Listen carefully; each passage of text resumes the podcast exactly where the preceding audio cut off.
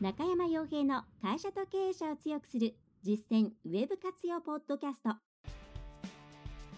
この番組では600社以上のウェブコンサル実績を持つ株式会社ラウンドナッツ代表取締役の中山が会社経営者に必要な内容に絞り込んで抑えるべきウェブの話題やトピックスをビジネス目線でお伝えしています。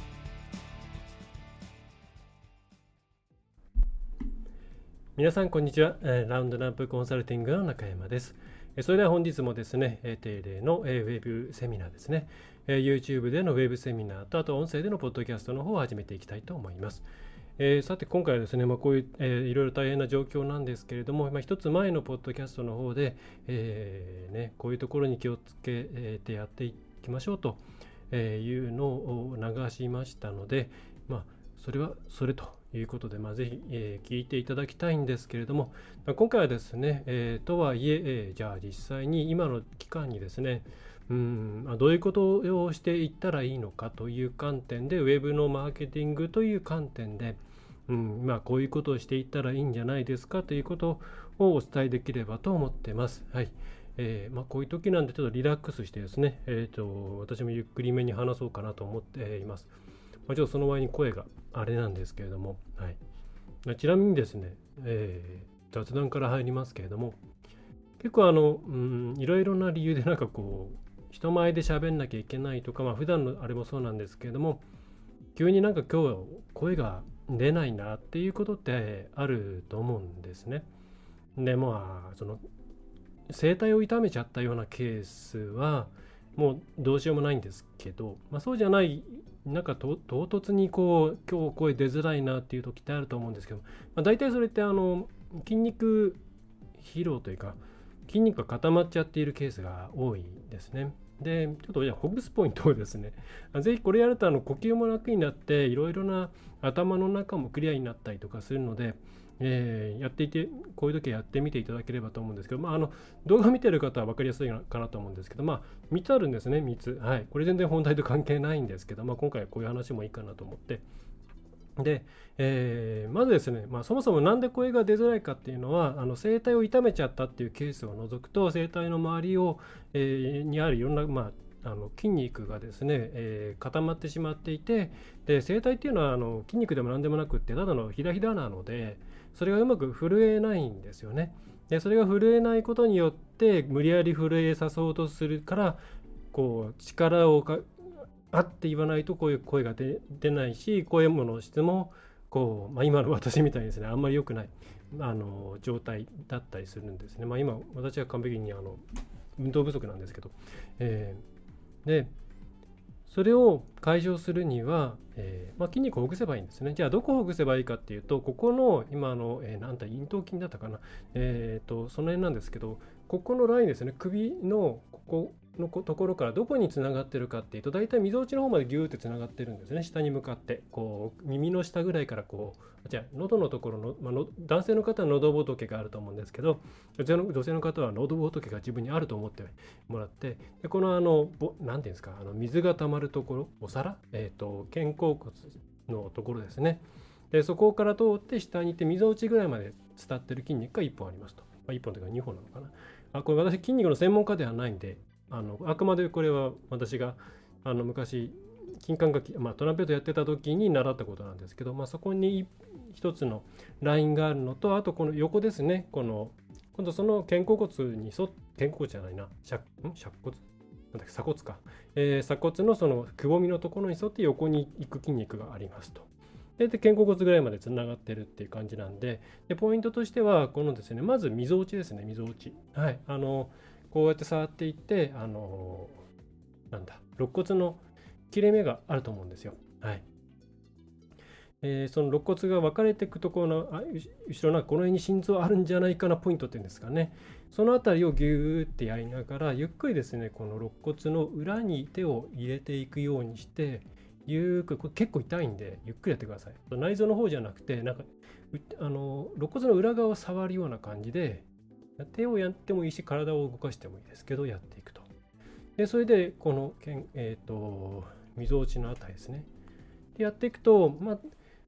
まずこれで結構楽になる人いると思います。ゆっくり時間かけてやった方がいいです。あの30秒とか。はい、でそれと、あと結構即効性があるのがこの首周りで、まずこのあの首のこの肩甲骨のこの水が溜まるとかいうところですね。まずそこのところですね、痛いと思うんですけど、ここ押してください。痛い痛い。えー、ここですね、ここをゆっくり押しながら、で、少しずつこの首の方までゆっくり、これ痛いんで、ゆっくりやっていくんですね。はい、これが2つ目のポイントですね。この、尺骨じゃない、えー、鎖骨周りですね。で3つ目はちょっと今やりづらいんでやらないんですけども、肩甲骨ですね。肩甲骨をこう、まあ、反るんですけど、あの変にギューってやっても意味なくて、肩甲骨から、ん？体から肩甲骨を引き剥がすような感じで後ろにこう、まあ、どんなポーズでもいいんですけど、うん、あのやっていくとこの辺が全部剥がれていく剥がれるような感じになってそうするとかなり呼吸もしやすくなるしあの声を出すのが楽になってくるんじゃないかなと思います。で、えー、あとはですねよく深呼吸しろって言われるんですけどあんまり深呼吸ってですねどあのやろうと思ってやるとすごく体が固まっちゃうんでそれよりはあの5秒ゆっくり吸って5秒ゆっくり吐くをですね座って3回とか4回とかやった方がいいです。はい、これねあの慣れてないとめまいするんで全然座ってめまいがしたらやめてください。はい、あのトレーニングでやるときはねあの12秒で吸って48秒止めて24秒で吐くっていうのを5セットとか6セットとかやるんですけど、まあ、やってたんですけどそれやるとあの本当にふらふら慣れないとふらふらするしますしただそれやってると本当に体の中がですね急急にこんなところが引き絞られるのかみたいなところに圧迫が来るんであのすごくいいですね。はい。まあ、そんな出だしなんですがそんなこと言ってる割に今日あんまり出てない声がね出てないんですけれども、えー、やっていこうと思います。はい。なんかそれだけで随分時間使っちゃった。でですね、えー、まあ今回お伝えしたいのはまあ、特に今もうお客さんがなかなか来なくなってしまったりとかそれからうんなんだろう。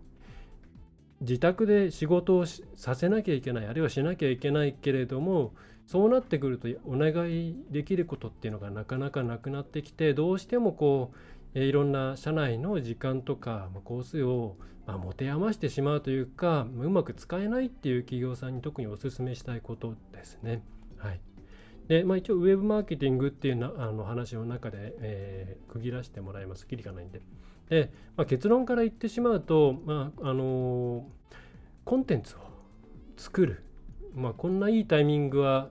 こんないいって言ったらね良くないかもしれないんですけど今のタイミングっていうのはコンテンツを作るにはとってもまあコンテンツを作るっていうか今のタイミングに合っているんじゃないかなと思います。でなんでかっていうとまあ、今できることっていうのはやっぱり一つは在宅家でもできる、ね、会社に行かないとできないっていうことってなかなか今増やしたくないと思うんですよね。で増やされたくもないと思うんですよ。でそれってもう一つが、うん、今短期的にどうっていうよりは今やったことが将来の自分を助けてくれるっていうそういう資産構築になってくれるようなそういうものじゃないとなかなかこの次どのタイミングで自分たちがジャンあの仕掛けていけるのかっていうのが読めない、ね、状況ではうん短期的なこととかってやったところでこれじゃあ無駄打ちになっちゃうかもしれないっていうことがあると思うんですね。まあ、その関係で今結構広告系っていうのは予算が絞られてきているわけなんですけどでもとはいえそういうことを一切やらないわけにはいかないので、だとやるとしたら中期的、長期的に価値のあることをやるタイミングだと思うんですね。まあ、この、まあ、リモートとかで遠隔でできて、自宅でできて、でしかも資産となっていくようなものをやるのが、えー、今一番いいというふうに、えー、考えるべきじゃないかなと思います。はい、で、えー、じゃあその時に何をすべきかっていうとじゃあ広告アカウントの最適化とかもちろん重要なんですけども今このタイミングでやった時やってどれだけインパクトがあるかっていうと、うん、ね、業種業態によってはもう完璧に意味がないようなケースもありますよね。分析して次に生かすっていうのは、まあ、もちろんそれはいいと思うんですけども、今今でこう最適化するっていうのはなかなか、えー、やりづらい部分かなとその出ていくお金を減らしたいっていうことで広告自体もね縮小するっていうのも仕方ないと思います。でうーんただそのコンテンツを作るあるいはコンテンツを作る能力を上げるっていうことは確実にこれからのその先にどんどんどんどん、えー、まあ、資産としてですね、えー、積もっていくんですね正しいやり方をすれば。はいなのでそこをちゃんとやった方がいいんじゃないかなと思います。はい、だから具体的に言ってしまえば、まあ、その SEO 目的、SEO 目的って言い方よくないですね。あの自分たちが外に対して、えー、まあ、こういう情報を先に出しておいたら、もっとスムーズに商売がうまくいくのになとか、それから、えー、なんだろう、こう今あるものについてもこういうふうにしたらもっと伝わりやすくなるんじゃないかなとかあるいは、まあ、一応ホームページやっていうコンテンツはあるけれどもこれって作った時はそんなにその検索エンジンの露出はどうのこうのっていうのを考えてなかったから今度はそういうのをちゃんと考えながら作れるようにしようとかあるいは手法として今までは文字とま画像っていうところをメインにしてきたけれども自分たちで今度は動画であったりとかそれから、え、記事の元となるインタビューを取れるようにしようとか社内に眠っているデータをもとにコンテンツを作れるようにしようとかそういうコンテンツを作っていく引き出しとかやり方っていうものをもっともっとですね、えー、伸ばしていくっていうのは一つすごくあの価値がありますし確実にその後の、まあ、どのタイミングでにどのタイミングで次仕掛けられるっていう風になっても使える、はい、ものになっていきます。なんでかっていうと、まあ、常にスタンバってるわけですからコンテンツさんっていうのは作って3ヶ月で死んでしまうとかそういうことではないですから、まあ、まあ、いつでもいいと言えばいいわけですね。なので、えー、まあ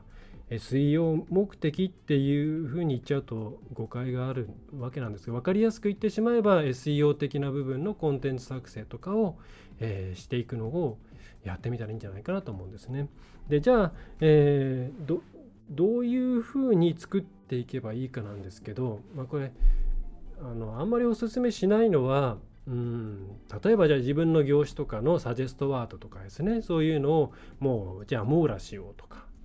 そういうふうになんかこうとりあえず集客できればいいやみたいな作業をするのはこのタイミングではあまり良くないんじゃないかなと思います。それってまあ結構ですね、まあ、そのサジェスト網羅型っていうのが、まあ、価値がないわけではないんですけれども、まあ、だいたい大体どこも最初に思いつくのでやるわけなんですね。なのであのあんまりこう価値として続いていかないんですよ。ね。まあ、業界にもよりますけども、やっぱりマーケティングがうまい会社さんが作ったコンテンツっていうのは、その検索エンジン運用とか考えられてますから、なかなかそれに勝つの難しかったりしますし、その相手の、うん、サイトの規模とかでバックリンクの数とかが全然違ったりすると、まあ、どんなに頑張っても、このいわゆるそのサジェストワードって激戦ですから、勝てないよねってことになってしまうと。まあ、それよりは一番いいのは、やっぱりちょっと自分たちのお客さんに対して、まあ、一体こううんどういうことを伝えたいのか伝えてお伝えれば、えー、もっとスムーズにセールスとかのプロセスが進んでいくのかとか現場から、えー、どういうのが先にその例えば、えー、商談をする前とか問い合わせの対応の電話とかメールを受ける前に相手にどういう情報がインプットされていたら話が持っていきやすいのかなとかあるいは、えー、出した資料の中で反応が良かったものがあるんだけどもこれみんなに見せたらいいんじゃないかなっていうふうに、まあ、内部でですねいっぱい吸い上げてそのフィードバックをもとに情報を先出しできる部分を出していこう。っていう考え方をお勧めします。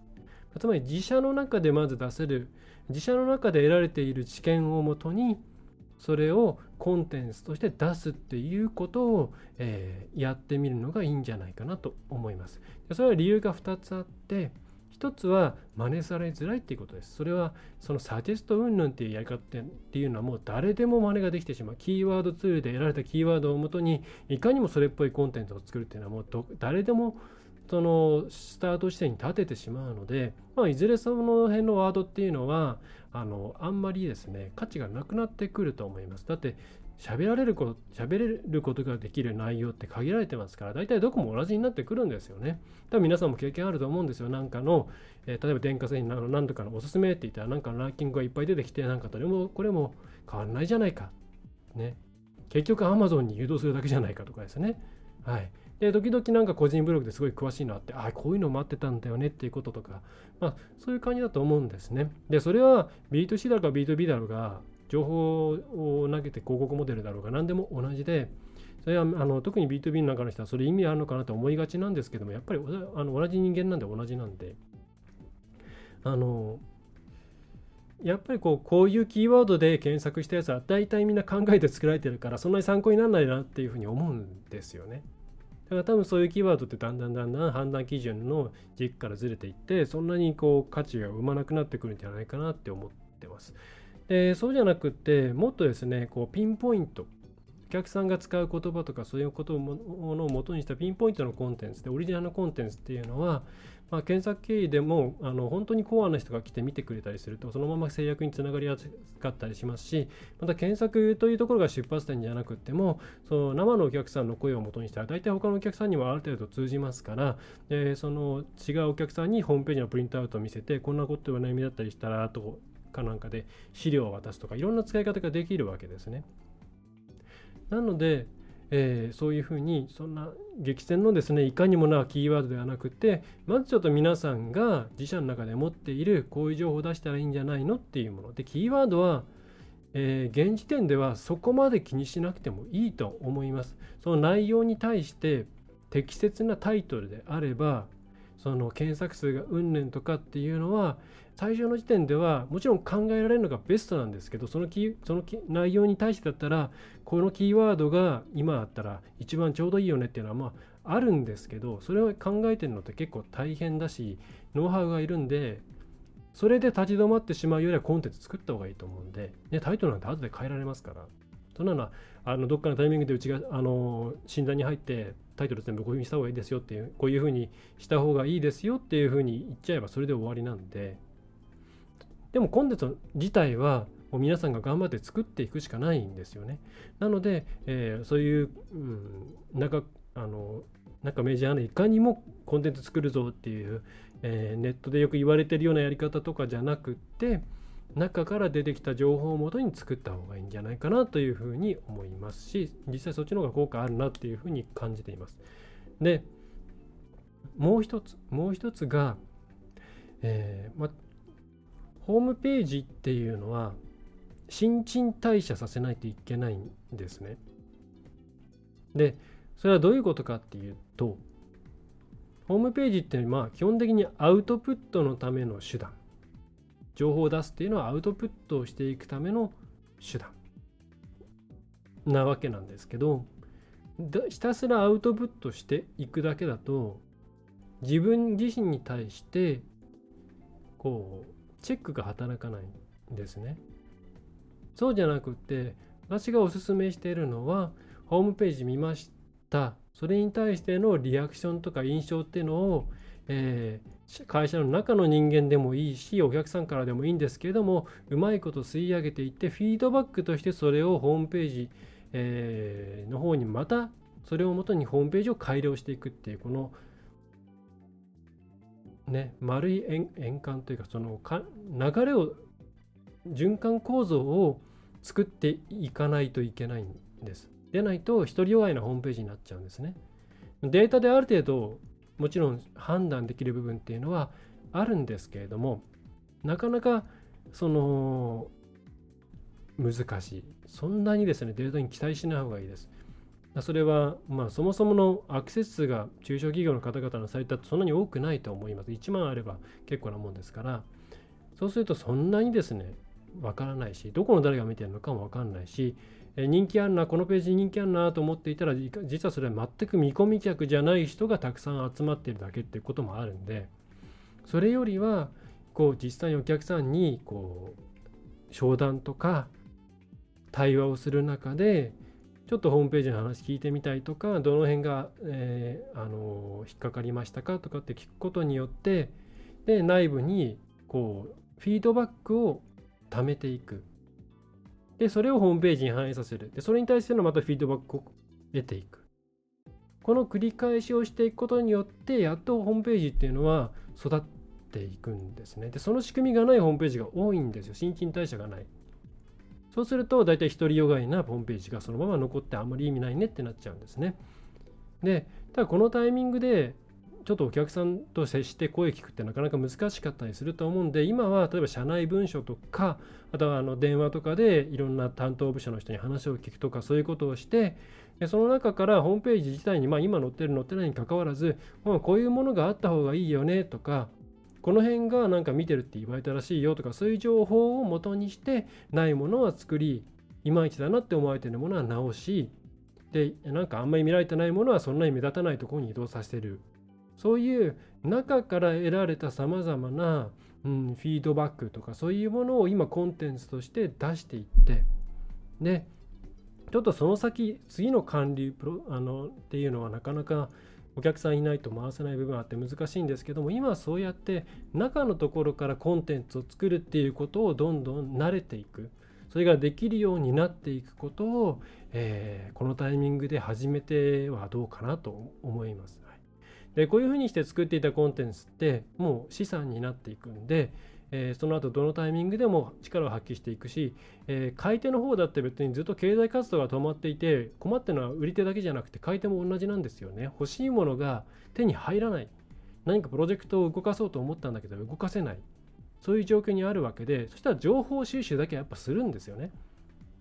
そしたらまあ、もちろんビデオ会議とかでつながって商談とかできれば一番いいんですけどもそういうケースじゃない場合にはちゃんと情報を出し続けていくことによって今度動けるタイミングになったらその時にじゃあここにお願いしようかなっていうそういう次の商売の目をいろんなとこに作ることができる。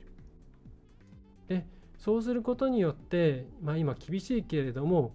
こうやってコンテンツ作っていったら前よりもアクセス数も増えてきたし滞在時間も増えてきたし見てくれるペースも増えてきたしこれはきっとどっかのタイミングで事態が好転していったら俺たちもう一回頑張れんじゃないかっていうふうに思えたらこれ今のこの時期を耐えていけるんじゃないかなと思うんですね。もちろん資金とかっていうのはもうセーフティーネットとかマル系の特別なやつとかをいろんな使ってもらってちゃんと確保する前提で会社を存続させる前提ですけれどもとは言っても先お先真っ暗な感じだと、うん、やる気も起きないし精神的にもやられちゃうと思うんでだったらそうやって今できることっていうのをやっていって何らかの手応えをつか掴むそれをあの空いたいちょうど空いてしまった時間でみんなでやっていったらいいんじゃないかなっていうふうに思うんですね。はい、でまたこれがね本当に今だけ役に立つわけじゃなくて本当にその先々ね確実に役に立つ会社としてのスキルですから、えー、そこのところを今取り組んでみてはどうかなと思います。で、さらに言えば、もっと、もっとできるっていう方はもうここまでやってもらいたいんですけれども、つまり、まあ、今のはもうとりあえずあるものから想像してフィードバックを得てコンテンツを作るっていうことなんですけどうちがうちがホームページを作ろうっていう時に一番最初に皆さんに一緒にやってもらってることがこれなんですけど自分たちがこれまで世の中にどんな価値を提供しようとしてきたのかそしてこれから改めて考えて今1年後3年後5年後まあ5年後くらいでもいいです。か、まあ、今と1年後それはま前提として5年後ぐらいを考えてその時に世の中にどんな価値を提供する会社になっていたいのかなっていうのを考えてでそれをもとにじゃあ今どういう状態にあるのかなっていうのを考えてじゃあ5年後とかにまあ3年でもいいです。いいですけど、え、3年だったり5年後にこういうふうになっているためには自分たちはこういう企業じゃなきゃいけないしこういう価値を世の中に出せるような、えー、サービスとか体制とかうーんいろんなものを用意していかなければいけないよねっていう、まあ、うちはそれをあの世の中に対するコンセプトっていうふうに言っているんですけれどもそれを決めて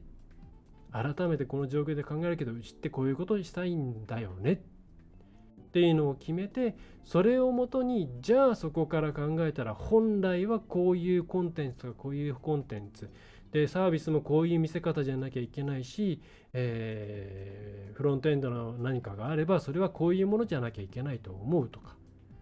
ね。普段使っている資料もこういうふうにしていかなきゃいけないし党もこういう統一していかなきゃいけないねっていう会社全体の世の中に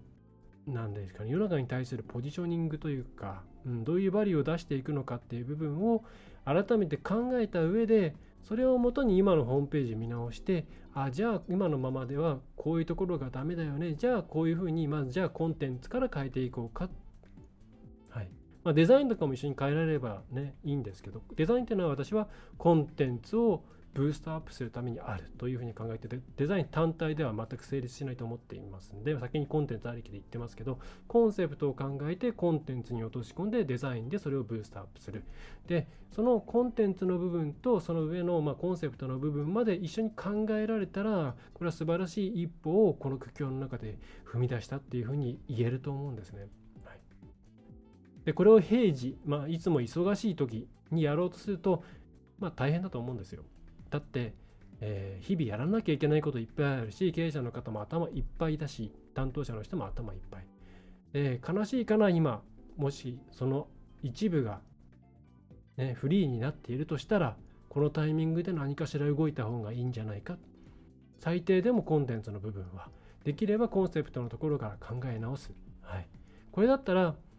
ね別に遠隔でもできますビデオ会議じゃなくても音声だけでもできますし例えばうちなんかはそういうのあのブレインストーミングも含めてビデオ会議なんかでやっちゃったりしているわけですね。ねこういうことやってみたらすごくいろいろなやっぱり営業的な資産とか会社の組織を強くするとかそういうものが出てきますしまた、えその先のねえー、その爆発のきっかけにも、ね、なりますしまた、ま、やっぱり一番私としてはお伝えしたいのはそうやって自分たちについて考えることで頑張ろうとか、えー、これ乗り越えていこうとか、えー、そういうポジティブな気持ちが湧いてくるんじゃないかなっていうところにあります。はい、ということでですね、えー、今どうしよう何しようなんか手を動かさなきゃいけない気もするけども何していいか分かんないとか、えそういう状況人間何をする何かしなきゃいけないのに自分は何もできないっていうのはものすごく辛いことだと思うんですね。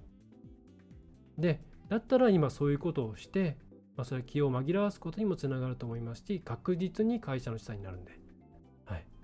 やってみてはいかがかなというのが今回お伝えしたい内容でした。はいまあ、前回ね、あの、ポッドキャストでは、本とにかく会社を維持して、従業員の方々の命を守ってということをお伝えしましたけど、まあ、今回じゃあそのためには、今できることとしては、こうね、何があるのかなと、一番厳しい、えー、状況の人でもできることなんじゃないかなと思いますんで、えー、あのお金の面はうまくね、多分なんとかなると思うんで、あとは体調面と、精神の体調面と、それから確実にこの後また復活できるように、こういったこと、コンテンツの部分をやってみてはいかがでしょうか。ぜひですね、えー、うちも全部ビデオ会議とかでやれちゃうんで、何か困ったことあったら無料で相談に乗りますんで、えー、ホームページの方からですね、見てもらあの、お問い合わせいただいてもいいですし、また、いろんなメソッドとか、それから、えー、コンテンツの方 FAQ とかで情報も出しているんで、どんどん、えー、見ていただければいいんじゃないかなと思います。はい、書籍の方も Kindle でね、買えるんで、えー、読んでいただけると嬉しいですね。はいえー、ということで、えー、今回はですね、えー、そういった内容をお送りしました。はい。本当にですね、えここで、まあ、どう生きていくのかというところが問われて、えいますんで、え前向きに、えやっていっていきましょう。ということで、えまた来週ですね、えポッドキャスト、ウェビナー配信しますので、えまたお待ちいただければと思います。またまあこの機会なんで、え YouTube の公式チャンネルの方からすでに何百回もの、えー、200 300回弱のね、えー、動画があります。まあ、えー、こうやって動いている動画は最新の40件ぐらいかな。で、その前はちょっと音声だけのポッドキャストバージョンなんですけど、えー、ね、なんかのこう、ながらで聞いていただけるといいんじゃないかなと思います。はい。それでは、えー、皆さん、一緒に頑張っていきましょう。はい。では次回よろしくお願いいたします。えー、いいなと思ったら高評価、シェア、それからチャンネル登録をよろしくお願いいたします。えー、ラウンドナップウェブコンサル、ラウンドナップウェブコンサルティングの中山がお送りいたしました。